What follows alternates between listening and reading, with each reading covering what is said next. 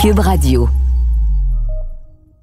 Bonjour tout le monde, bienvenue à cette autre édition du Balado des méchants raisins. Me voici en présence évidemment de Patrick Désy. Salut Pat. Ben, bonsoir. Et de notre vedette de la journée, La Nadia, Fournier, l'autrice du célèbre Guide du vin. Guide du vin qui sera aujourd'hui le sujet presque unique de notre euh, édition. Pourquoi? Parce que, ben, évidemment, il est sur les tablettes. Ça, peut être un cadeau de Noël que vous allez offrir, évidemment. C'est sa 42e édition et c'est l'ultime édition du Guide du vin. Ouais. Michel Faneuf slash Nadia Fournier. Une, une histoire quand même riche dont on va parler pendant cet épisode.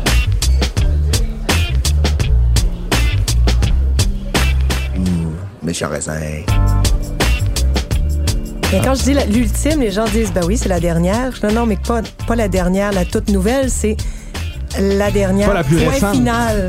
La, la finale, la- celle qui sera la dernière pour toujours, car c'est quand même un, un monument, je pense, qui, euh, qui, qui s'arrête ou en tout cas qui va se. C'est se- même, je pense, le dernier qui est disponible dans toutes les librairies actuellement. Je, C'est sais le- pas Il y en a pas d'autres.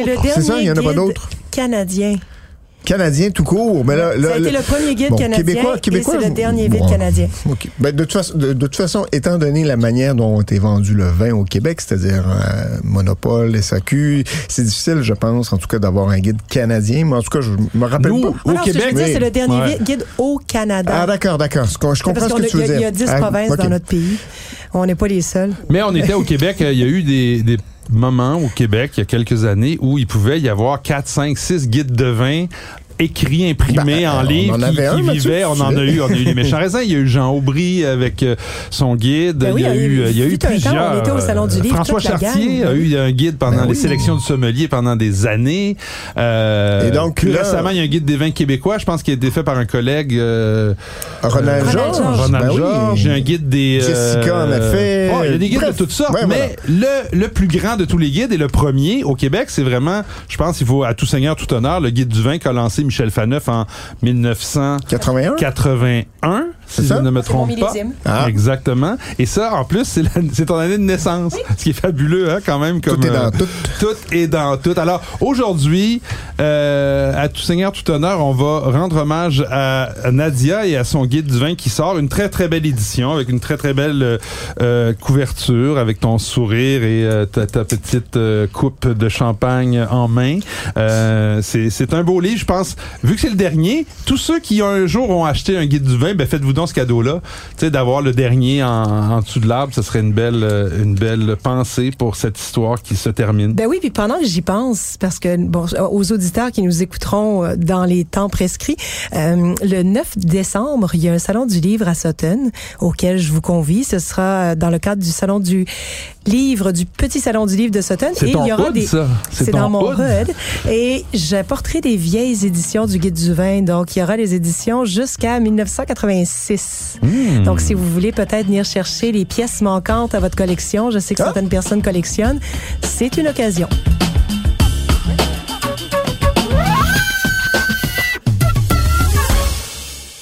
Tiens, je vous, je vous lance le défi. On va se faire chacun notre top, donc un top 3 des méchants raisins de nos moments marquants liés à notre lecture du guide du vin euh, dans l'histoire. Tiens, on peut faire ça comme ça? Je peux même lancer le bal si vous voulez.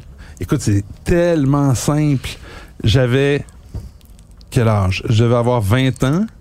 Je Ah, revenais 20 ans. d'un voyage euh, en Europe où Tu caressais le temps et jouais de la vie? Exactement, j'avais 20 ans, je caressais le temps. Et j'étais allé à- dans la région de Bordeaux, un peu par hasard, et euh, j'avais, j'étais tombé un peu en amour avec le, le, le, le, le- le milieu du vin que je connaissais pas du tout. Je buvais à peu près pas de vin. Mes parents étaient des...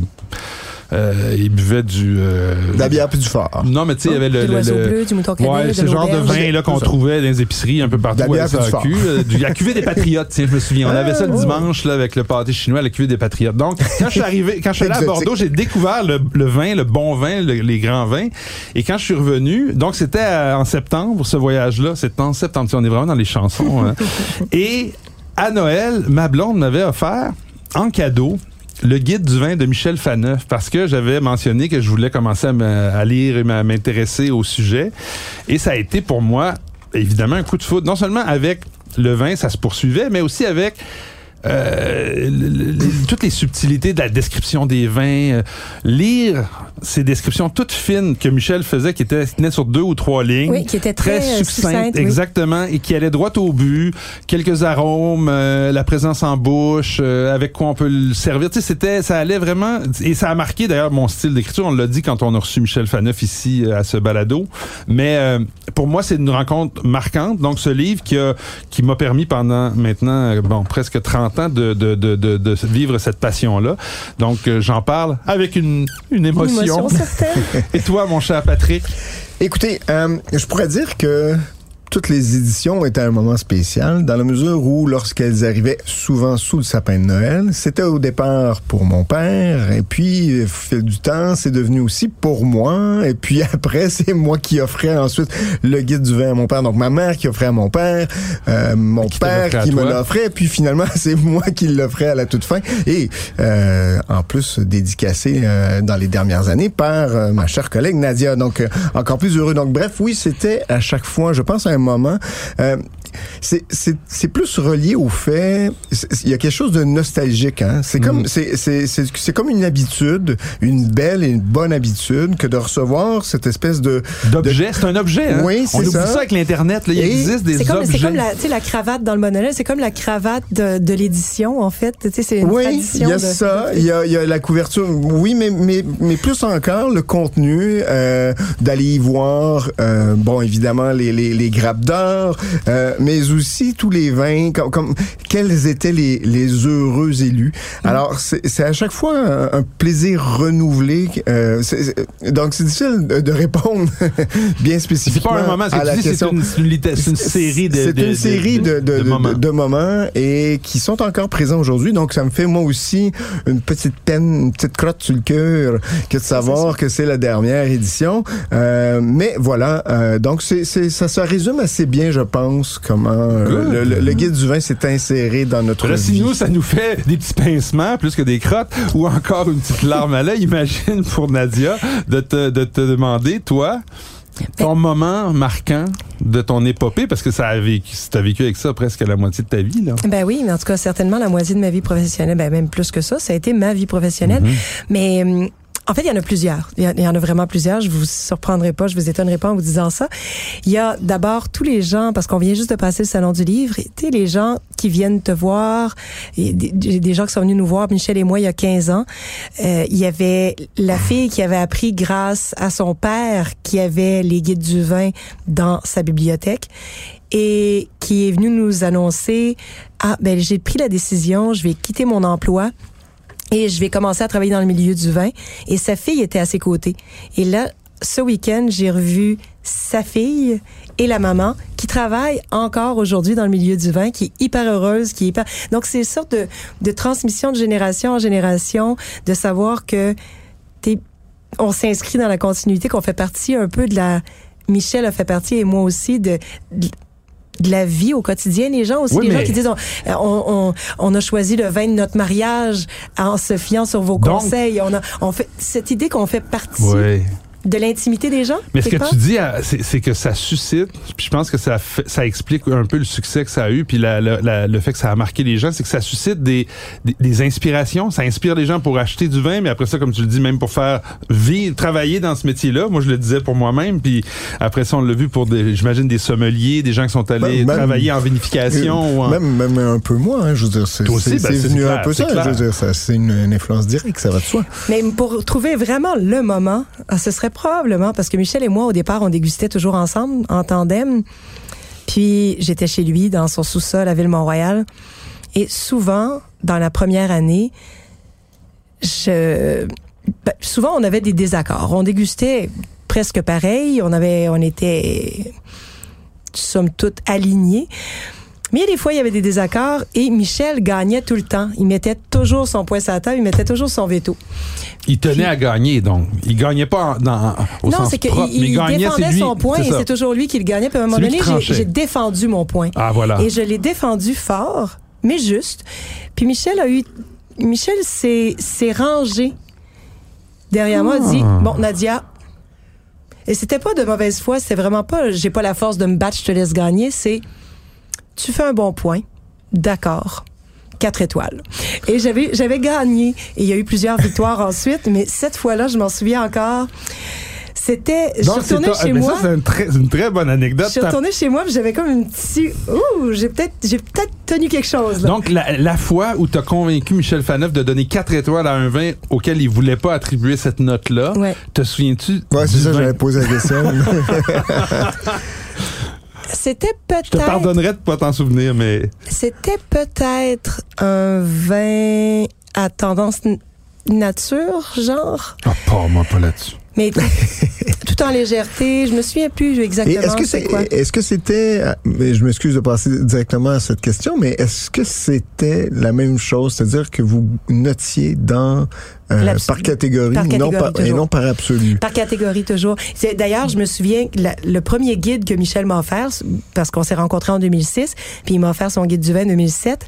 C'était l'édition où il avait accordé, euh, décerné cinq étoiles aux terres, aux terres de, Méditerranée, pays On a souvent parlé de ce vin-là. Je, je l'avais que- scoopé, moi, Seigneur. Ben, ah, Il c'était était celui-là. Ben oui, il était fâché après moi. Mathieu qui avait, mais sans le vouloir en plus, je hein, que- Ben, je voulais faire la promotion, mais Il ça y n'a a pas des marché. vins comme ça. Pour Michel, c'était le terre de Méditerranée de dire, ben, c'est un Statement. pays d'Oc exceptionnel. c'est ça. C'est exceptionnel dans la catégorie des pays d'oc. Moi, j'avais donné 5 étoiles il y a quand il venait tout juste de rentrer à la SAQ aux jeunes vignes de Timiopoulos parce que à l'époque ça n'existait pas des vins grecs rouges aussi affriolants aussi aussi juteux aussi à 17 dollars. Donc j'avais mis un 5 étoiles. Oui, c'était comme tu dis un statement en bon latin pour pour attirer tourner les projecteurs vers les vins grecs. Puis ben, je m'accorde vraiment pas le succès des vins grecs, mais en tout cas ça a contribué peut-être Ben oui. à bâtir l'édifice Ben, des vins ah, et grecs, à chose, tourner les raison. projecteurs Ouais. vers ces vins qui méritaient vraiment, vraiment l'attention du public. Ben, d'ailleurs, euh, à l'époque, puis là, on est dans un balado qui parle de vin à toutes les semaines euh, sur... euh, vous nous écoutez sur Cube Radio, sur Apple Podcast, dans l'univers numérique, peu importe comment. Euh, Il y a des chroniqueurs qui sont, il y a des blogueurs, il y a des gens sur sur les réseaux sociaux qui deviennent des influenceurs du vin. J'imagine qu'il y en a sur TikTok. Je vais pas souvent, mais je suis convaincu qu'il y en a. Il y a plein, plein, plein de gens. Mais tu sais, à l'époque, il y avait à peu près juste Michel Faneuf puis Jules Roiseux, mettons à TVA, à Salut Bonjour. Et, et, T'sais, Et Michel parlait de vin. Et Claude Langlois et Jacques. euh, Ouais, dans les journaux ouais, plus, c'est ça. euh, plus, euh, dans les journaux. Il y avait pas beaucoup d'influenceurs sur la planète vin à l'époque. Aujourd'hui, c'est comme tel- on est tellement dans un monde d'opinion que je, je veux pas dire que nos opinions à tout et chacun ont moins d'impact, mais c'est vrai que ça avait plus d'impact quand il y en avait peu. Et c'est hein? sûr que- Euh, Un 5 étoiles dans le guide de Michel Faneuf en 95, ça vidait les entrepôts de la SAQ. là. Et ça avait d'autant plus d'impact euh, à l'époque que une note accordée, une bonne note, en fait, les gens savaient qu'ils avaient encore de la chance de pouvoir en trouver pendant quelques semaines. Euh, Le guide du vin était publié, euh, je pense, à la fin octobre, et les gens savaient qu'ils pourraient encore, à l'approche des fêtes, en trouver, tandis qu'aujourd'hui, euh, trouver des mille caisses d'un vin à la SAQ, Ouais, Ouais, c'est sûr, ça que la, distribu- la distribution a, euh, A changé. Ah, c'est ça, c'était peut-être Ouais. pas clair ce que je voulais dire, mais Non, en non, fait, non, en je gros, comprends. c'est que- que maintenant, il y a moins de quantité. Ben, en fait, sur non seulement c'est c'est étalé sur toute l'année aujourd'hui, Mm. alors qu'à l'époque, il y avait euh, justement c'est des gros arrivages, alors que là maintenant, c'est justement c'est des tout petits arrivages. Avant de commencer l'émission, tu nous as versé dans chacun de nos verres un vin rouge que je suis en train de déguster et que je trouve, ma foi, très joli. Est-ce qu'il est dans ton guide du vin? Non. Ben là, Et? Parce que c'est trop récent. Tu vois, ça me, ça me, ça m'attriste un peu. Ce sont des petits moments comme ça qui, qui me, qui me font des pincements au cœur. C'est que normalement, j'aurais dit, ce sera peut-être dans la prochaine édition, dans le guide du vin Hey, là, tu peux 2024. plus dire ça mais là, il faudra que je change. Mais- parce que s- Mais- sinon, je vais me faire taxer d'être la Dominique Michel du guide du vin. Tu pourras sûrement en parler Dans le Journal de Montréal. Journal de Montréal, Journal Journal Québec, Euh, sur dans notre le blog. balado, dans notre blog ou Dans dans, ton infolette, nadiafournier.com, etc. Mais bref, ce vin qu'on a, qu'on est en train de boire, là. Donc, ça vous plaît? Toi, Ben, moi, j'aime bien. Il y a ça un joli. côté. euh, non, c'est pas très. euh, je vois Nadia là, qui est en train de Même shaker l'affaire Il est comme perlant un peu. Oh, à peine, pas, de mon côté, pas de mon côté. J'ai pas de réduction, non. Euh, Non, mais il est perlant, il y a un petit... Ben, je trouve pas, moi. Ah, non, jaune. Peut-être qu'il y avait un gaz dans Il y a, ton il y a verre. beaucoup de couleurs, en tout cas. Il y a de l'élevage. euh, il y a- Oui. il y a de la matière. Il y a une texture très, très, très veloutée Oui, avec une espèce de fruité mûr. Mais il y a- il y a- euh, mais la fait masse- 200 très degrés agréable. trop chaud, malheureusement. Oui, sur moi, possiblement. La masse tannique est là, quand même, derrière. C'est pas, c'est pas juste un fruiteux euh, gigoulou, là. C'est quand Non, même non, non, un fruité Moi, quand même bien. bien. structuré. Oui, non, c'est vraiment. Ben, en fait, on sent le millésime. C'est un 2020. D'accord. Ben, Donc écoute, voilà, c'est un euh, gamay de la Loire. Et moi, je trouve que c'est vraiment excellent. C'est un producteur que j'aime vraiment beaucoup. Monsieur Michon. Et donc, des vignes de gamay cultivées en biodynamie, certifié Déméter, biodivin. Deux certifications biodynamiques plutôt qu'une. Et ça sort à la SAQ. Et ça s'appelle Gamme d'été. Un jeu de mots Voilà. sur gamay. Les- le gamay voilà. des gammes d'été. Les gammes d'été qu'on vous sert à l'automne. Il y en a encore dans quelques succursales. Et franchement, je trouve ça Ben vraiment... moi, moi, je trouve ça très bon. C'est de sûr que c'est combien? servi un peu 25 plus frais. Ouais, pas mal. 35, c'est nature. Et, et c'est délicieux. Ouais, c'est bon, c'est bon. Dé- délicieux, je, je- moi, j'aime bien. J'aime bien. délicieux. Moi, je dis joli. Joli, c'est, c'est, il y a du, délicieux ne veut pas du- dire d'une grande complexité, c'est délicieux, c'est croquant, c'est un petit délice. Je pense du côté de, de Nadia. De toute façon, c'est sa journée, on l'y avait dit. Alors, foi. euh, On mieux. célébrera le guide du vin chaque épisode, hein? Et je vais y goûter la semaine prochaine. good. Hey, merci beaucoup, Nadia. Bravo pour euh, cette édition. Le lancement a eu lieu en grande pompe. Écoute, on m'a raconté ça parce que j'ai pas pu y aller. Imagine-toi donc le pas fin que je suis. Ben ça va, parce qu'il y en aura un autre à Sutton. Est-ce que vous venez à Sutton? Ben, j'essaierai peut-être d'aller euh, faire un tour à Sutton. C'est 9 quel- décembre, le petit 9 salon du livre à l'école d'art de. Sutton. Parfait. Oui. Mon cher Patrick, si Merci on allait avec nos suggestions de la Ah, semaine. Bien sûr.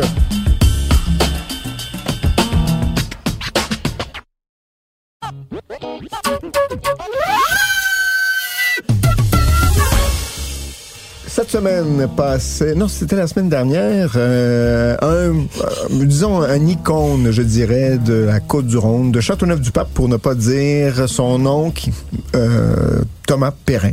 Donc, de la famille Perrin. Ah, sympathique personnage en plus. Super sympathique. Donc, de Château euh, de Beaucastel, évidemment, mais aussi la vieille ferme que l'on connaît et euh, la gamme Nature de Perrin, qui était aussi... Et c'est même celui, si je me trompe pas, ou dans sa famille qui font le domaine Miraval. Ce sont... Mais au cœur d'une chicane de vedettes, toi, entre Angelina Jolie puis Brad Pitt, ça veut pas ils veulent pas s'en départir, puis là, ça sont se tous- bat en ce moment, Ouais, là, en ouais, cours. ouais, non, c'est effectivement... C'est aussi les Perrins qui sont à Tablas Creek. Oui, mais, mais ils sont moins impliqués, mais ils sont effectivement derrière Bref, le une, projet. une grande famille de vin.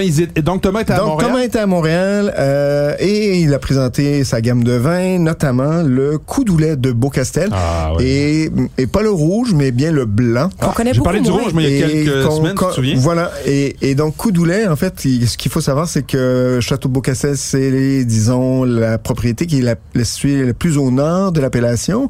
Et euh, à l'époque, quand ils ont fait la, la démarcation, L'autre côté de la rue, juste de l'autre côté de la grande rue, il y avait le Coudoulet et qui n'est pas, qui est pas entré dans la déclaration Donc, il est en de, Côte-du-Rhône. voilà, qui est Tout pas dans la déclaration Ouais. de l'appellation contrôlée Châteauneuf-du-Pape. Mais quand on, quand on y est sur place, on voit très bien que c'est les mêmes galets roulés, c'est le même terroir, c'est les mêmes compositions de sol, etc. Et donc, euh, sur à peu près la trentaine d'hectares que fait Coudoulet de Beaucastel, il y en a que trois qui sont en blanc. Blanc. Et donc, une petite production. Euh, ce sont sensiblement les mêmes cépages. Est-ce euh, que comme pour Château de Beaucastel et Coup du lait, il y a beaucoup, beaucoup de cépages qui entrent dans le, dans le, dans l'assemblage? Non, il y en a beaucoup moins. Il y en a Il y en a moins. moins? Il y en a moins, un peu moins, effectivement, parce qu'on sait que la marque de commerce de, ben, la marque de commerce, je peux pas l'appeler, mais C'est de mettre les 13 cépages autorisés, Mm. euh, 15 ou 16 si on, con- si on compte les, les trois sortes de, de grenache. Euh, et donc, bref, ici, on est à hauteur de 60 avec le marsanne, le viognier qui complète avec la clairette. OK. Et ça donne un mini Châteauneuf-du-Pape blanc sur 2020, le millésime qu'on a dégusté. C'est franchement délicieux. Vous avez cette rondeur toute euh, cette espèce d'opulence, mais... euh, qui est justement euh, s'articule autour d'une aussi, des fois, en acidité côté- basse, amère, Les amers. umami comme tu aimerais dire. Ben, moi, c'est c'est Euh, les amers que j'aime dans les vins blancs du Rhône. Avec ce nez aussi que j'aime beaucoup de poire, de lavande, de fruits blancs. C'est franchement délicieux. C'est 34 dollars. Un grand vin de gastronomie pour moi à ce prix-là. Et euh, vous avez aussi la possibilité, ne l'oubliez pas, de pouvoir conserver ça dans votre réserve personnelle. 5-6 ans, là, puis ça fait des des, des merveilles à table. Voilà. Donc, euh, il en reste un peu et on est très chanceux au Québec. On a une euh, grande quantité de coudoulet de Beaucastel blanc qui arrive au Québec. On est un des meilleurs clients euh, du domaine. Donc, euh, Ben, garochons-nous. On est, garochez-vous. on, on est tellement fidèles comme clients, comme consommateurs C'est sur le vrai. marché. Mais, mais en même temps, il y a cette connexion avec certains producteurs comme tu sais qui viennent ici là. C'est pas dans tout, c'est pas tous les marchés du monde qui ont cette chance de, de voir des producteurs français venir débarquer ici, parler avec les gens, euh, faire la représentation de leur vin puis euh, Thomas Perrin euh, le fait assidûment. Et je termine avec un autre blanc, celui-ci euh, de Gaillac, euh, domaine que je ne connaissais pas. C'est une découverte pour moi. Domaine Rotier, Esquisse Ah, ben oui, c'est bon. 2020. Ouais, c'est Grand bon, nom de. Gaillac. Oui, euh, donc un vin qui est euh, composé à 50% de loin de l'œil ou l'endelel. Loin de l'œil, en fait, j'aime bien ce, ce nom de cépage. C'est c'est c'est c'est- Tiré du c'est vieux magnifique. français, C'est ouais. toujours très imagé. Et le compléter avec euh, du Sauvignon blanc, c'est à la fois euh, comment dire, c'est- exotique, floral, avec ce côté légèrement agrumé. C'est très très bien défini. Euh, vous avez vraiment quelque chose de fraîcheur avec justement encore une fois cette espèce de d'amplitude qui est apportée par le, le loin de l'œil, cette espèce de trame acide qui est apportée par le Sauvignon. C'est franchement très très agréable, super vin que vous pouvez euh, justement attaquer à l'apéro avec les huîtres ou encore avec euh, le fruit de mer et tout. C'est vraiment ça va passe partout. À quel Euh, prix? C'est 21 dollars, c'est bio. On dit nature sur le site de la SAQ. Moi, j'ai trouvé ça très très bien fait, aucune déviation. On est vraiment sur quelque chose de très euh, droit. Voilà. Vive le nature bien fait. Écoutez, moi je te relance sur le vin que tu nous as fait déguster tout à l'heure, Oui. le gamay. Il me faisait drôlement penser à un gamay des Côtes d'Auvergne que j'ai adoré cette semaine, De la cave. celui d'Esprott Oui. Saint-Verny. le, le nom de la cuvée c'est 348 en lien avec la Je pense que tu en as déjà parlé à ce Ouais. balado oui, il y a quelques aussi. mois Je pense que j'ai marché ces vignes-là. Bon, donc, euh, écoute, à 21,65 là, un peu moins cher même que le, celui que tu nous as proposé. Vraiment un, un, un gamay. euh, écoute, c'est une concentration. Tu parlais de la couleur. Tu sais, le gamay peut avoir des fois une certaine euh, légèreté dans, dans l'opacité. Là, on est vraiment dans quelque chose de dense, de presque noir. Les tanins sont compacts. Compact, mais soyeux. Et puis euh, 14% d'alcool, donc un degré d'alcool quand même assez élevé pour ce, ce type de vin-là, mais ça paraît pas du tout. Euh, juste servi rafraîchi un petit peu, là, c'est ça se boit comme du petit lait. Là, c'est euh, la framboise, de la petite fraise avec des tanins puis des notes euh, quand même qui, qui restent longtemps en bouche. Moi, j'ai, j'ai, j'ai adoré. C'est le 2019, 21,65. Il y en a quand même euh, dans plusieurs succursales. Ma première suggestion. Ma deuxième, c'est vraiment un vin blanc euh, d'un cépage que j'avoue n'avoir jamais euh, en fait, peut-être que j'en ai déjà bu en assemblage, parce que ce que je comprends, c'est que c'est un raisin qu'on utilisait beaucoup en assemblage en Italie, dans le Piémont, mais que maintenant on commence à avoir de plus en plus en monocépage. C'est le Roero. Ah, ben oui, Ah oui. Arnis. Arnis, excuse-moi. Roero, c'est le, c'est le, c'est le, c'est- c'est- est-ce que le nom c'est Arnis ou Ro, Ro- Roréo? Ro- et Ro- Roero, Arnis, ensemble? Non, je sais pas Roero, c'est le- Arnis.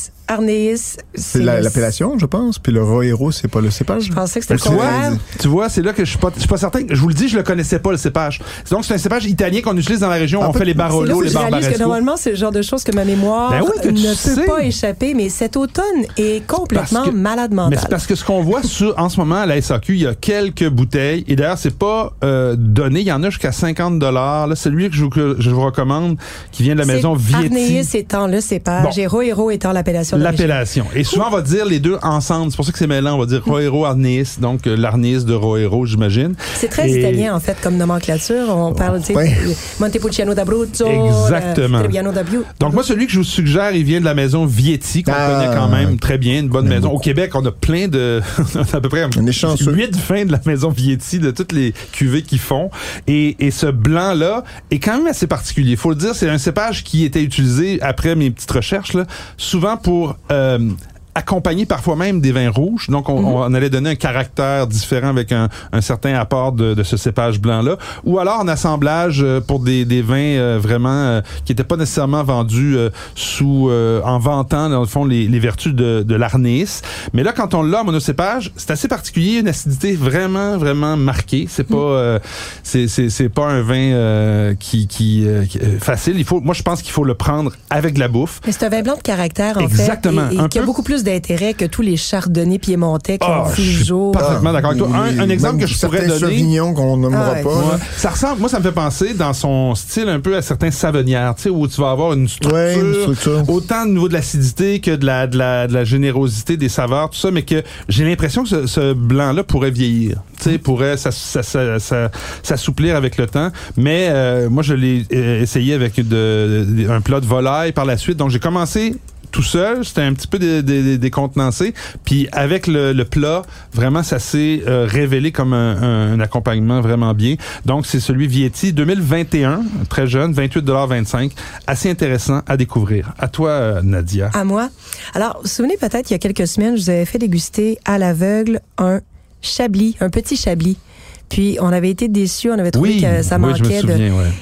Et là, j'en avais quelques-uns dans ma cave euh, alignés et j'en ai goûté d'autres, me disant... Tu voulais trouver un grand petit chablis, c'est ça? Pas si petit. C'est ça, un pas si petit, tu sais. Et, et- et donc, Il y a pas, il y a pas un, un- c'est pas la chablisienne qui fait justement une cuvée pas si petit? oui, exactement.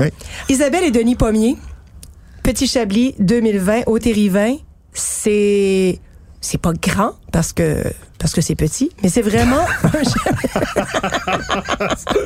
c'est pas parce que c'est petit que c'est pas grand. Hein, on fait on, ouais. a du fun. hein. Et mais c'est quand même un chablis qui se défend, c'est pas euh, ça a rien à envier en fait à plusieurs vins d'appellation chablis, c'est droit. Ça a de la structure, ça a du, ça a de la texture, ça a de la texture. Les saveurs sont très typées de Chablis. On Mais peut pour pas les s'y tromper. néophytes, là, c'est quoi la distinction entre petit chablis et les autres? C'est le Ah. chiméridien. C'est voilà, c'est le chiméridien. Donc, c'est le type de sol. Exactement. C'est qu'en fait, la plupart des petits Chablis sont produits Mais c'est géographiquement sont- localisé, sont là? en haut de coteau ou en bas de coteau, habituellement. Et donc, le, le sol, le sous-sol. Donc, c'est à l'intérieur de la région de Chablis. c'est la seule région, zones c'est la petits Chablis. seule région en France où, en tout cas en Bourgogne, ça c'est certain, où la la- la- l'appellation, la, la définition de l'appellation, c'est-à-dire le- le- la, la provenance petit Chablis, est uniquement déterminée par le, Le la, sol. la typicité du sol. Vous me l'avez déjà expliqué, mais voyez-vous, je suis dur de comprendre. Donc les Chablis premiers crus, les, les Chablis les premiers crus et les grands crus poussent nécessairement sur des sols où évo- les vignes évoluent sur des, des, des, des sols de chiméridien, là, ce fameux sol là, de, Ouais. de coquillages, et, Ouais. etc. Mais là, il y a une exception ici. Donc, la plupart des vignobles de l'appellation Petit Chablis sont situés dans la partie nord de la région, près de Maligny et de Lignorel. Mais d'autres parcelles, comme la ferme de Couverte, euh, qui compose le tiers de ce vin, jouxte la ligne des grands crus en haut de coteau. Et donc, le tiers de l'assemblage de ce petit Chablis provient de vignobles situés juste au nord, ben pas au nord, mais, Mais, euh, en haut. En haut de la crête, De mais il n'y a a plus, de chiméridien. Il n'y a plus de ça. mais ça vient quand même Mais je comprends, oui, je comprends. pas exactement du, du, du côté obscur euh, de, du, du chablisien. En fait, je sais pas si c'est ce qui explique vraiment la qualité de ce vin, mais qualité il y a. Ça coûte, ça coûte 29,95 Ah, quand même, pour un petit Chablis, c'est cher. Ben, faudrait que tu y goûtes. Je pense que tu dirais que c'est pas cher. À l'aveugle, à l'aveugle. Ouais, mais Denis Pommier et Isabelle, Isabelle et Denis Pommier travaillent magnifiquement Oui. bien. C'est des gens que, que, que j'ai. D'accord. Même au plus voilà. périlleux des millésimes, ils réussissent bien. euh, donc c'est vraiment le Et mon, ma deuxième recommandation. Alors, j'ai rencontré deux femmes exceptionnelles la semaine dernière. La première, c'est Ariana Okipinti. Ah, chanceuse, ici pour, euh, Raw. J'ai tellement entendu euh, parler d'elle, j'ai jamais rencontré non Et Très gentil. Donc, Ariana, Ariana Okipinti, qui est très connue des amateurs de vin italien et de vin nature, qui est une légende malgré son tout jeune âge, et une autre légende naissante qui est qui mérite tout à fait l'admiration qu'on lui porte, Martha Stuman, Oh, qui est- peur pendant un bout de temps. qui est californienne. Martha OK. Martha Stuman, qui est vigneronne en Californie et qui est un peu l'incarnation du mouvement du New California. New. Donc vraiment la, la, la vague, la nouvelle vague Celle californienne. qu'on attend depuis 15 ans, là. Exactement. Non, mais qui existe de toute Ouais, ouais. façon depuis longtemps, mais qui, qui, qui est juste pas mis en valeur. qui- Mais- qui- qui nous avait, qui était pas parvenu jusqu'à la SAQ en fait. Ouais, à La- la SAQ, je suis d'accord. C'est ça. Donc, La- euh, on la l'avait en importation privée, mais donc, il y a plusieurs cuvées de Martha Stuman qui sont arrivées à la SAQ dans les derniers mois. Celui-là, 12% d'alcool. Ah, c'est c'est, une magnifique, le, le- le vignoble s'appelle Richetti et c'est 100% Carignan. il y a une tension, il y a une, il y a des notes d'herbe. En fait, on peut pas dire que ça sent la garrigue. Ben, on pourrait le dire que ça sent la garrigue, mais en tout cas, ça rappelle la garrigue, même si il n'y a pas de garrigue en Californie. Il y a vraiment ces notes d'herbes séchées, de petits fruits noirs. Il y a un côté aussi euh, cette vigueur tannique qu'on retrouve dans les vieilles vignes de, De Carignan. Carignan. Est-ce que ce sont- ce- sont le- des vieilles Ce sont des de- très, très vieilles vignes de Carignan. C'est en fait l'idée de la plupart de ces de ces cuvées, ce- c'est de restaurer, de réhabiliter, Mais elle, est-ce de qu'elle est mettre en valeur. propriétaire de vignes ou est-ce qu'elle fait le loue. vin en achetant loue de... parce que- Elle trop loue, cher, elle loue des ouais. vignes. En fait, elle, elle travaille comme ça se fait beaucoup en Californie et dans l'État de Washington et en, en Oregon. Elle travaille avec des grape growers, donc des viticulteurs, dont c'est vraiment le travail de cultiver ces vignobles. Ce sont pas des bouteilles produites en grande quantité. D'ailleurs, en 2021, elle a perdu une grosse partie de sa récolte due au gel hein, euh, en Californie et euh, elle ne produit pas la cuvée Richetti chaque année. Donc, c'est au moins une il y a une prétention, il n'y a pas seulement qu'une prétention, on livre l'aspect terroir dans l'équation, alors que dans beaucoup de cas, on nous vend l'idée d'un terroir, mais on nous Bon, ouais, vend c'est le Cabernet Sauvignon, c'est toujours pareil. Ouais, mais pas toujours. Il y, a, il y a quand même des choses assez Bon, intéressantes. en fait, le vin est très bon. C'est-tu nature, genre? Parce que moi, ce que j'ai trou- ce que j'ai goûté, c'était assez nature. Donc, le Carignan trop la nature. cuvée Carignan Richetti, c'est nature par l'expression juteuse, pulpeuse, très généreuse du, du fruit. Mais il y a aussi de la complexité, il y a de la profondeur, c'est droit, c'est pas déviant du tout. Et vraiment, donc, je vous parlerai pas d'un excellent rapport qualité-prix pour finir, mais, Mais si vous voulez vraiment, voilà, ouais. Ok. si vous voulez saisir c'est quoi la nouvelle vague californienne, achetez ça, vous serez pas déçus. Merci beaucoup, Nadia. Hey, sur cette. Ben là, on se voit bien, là. Encore, la semaine prochaine, Nadia. On continue. Yes. Ciao. Ciao. Ciao. Bye.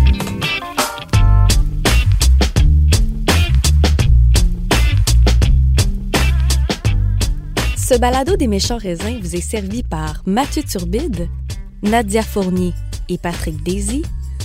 Montage et réalisation, Anne-Sophie Carpentier.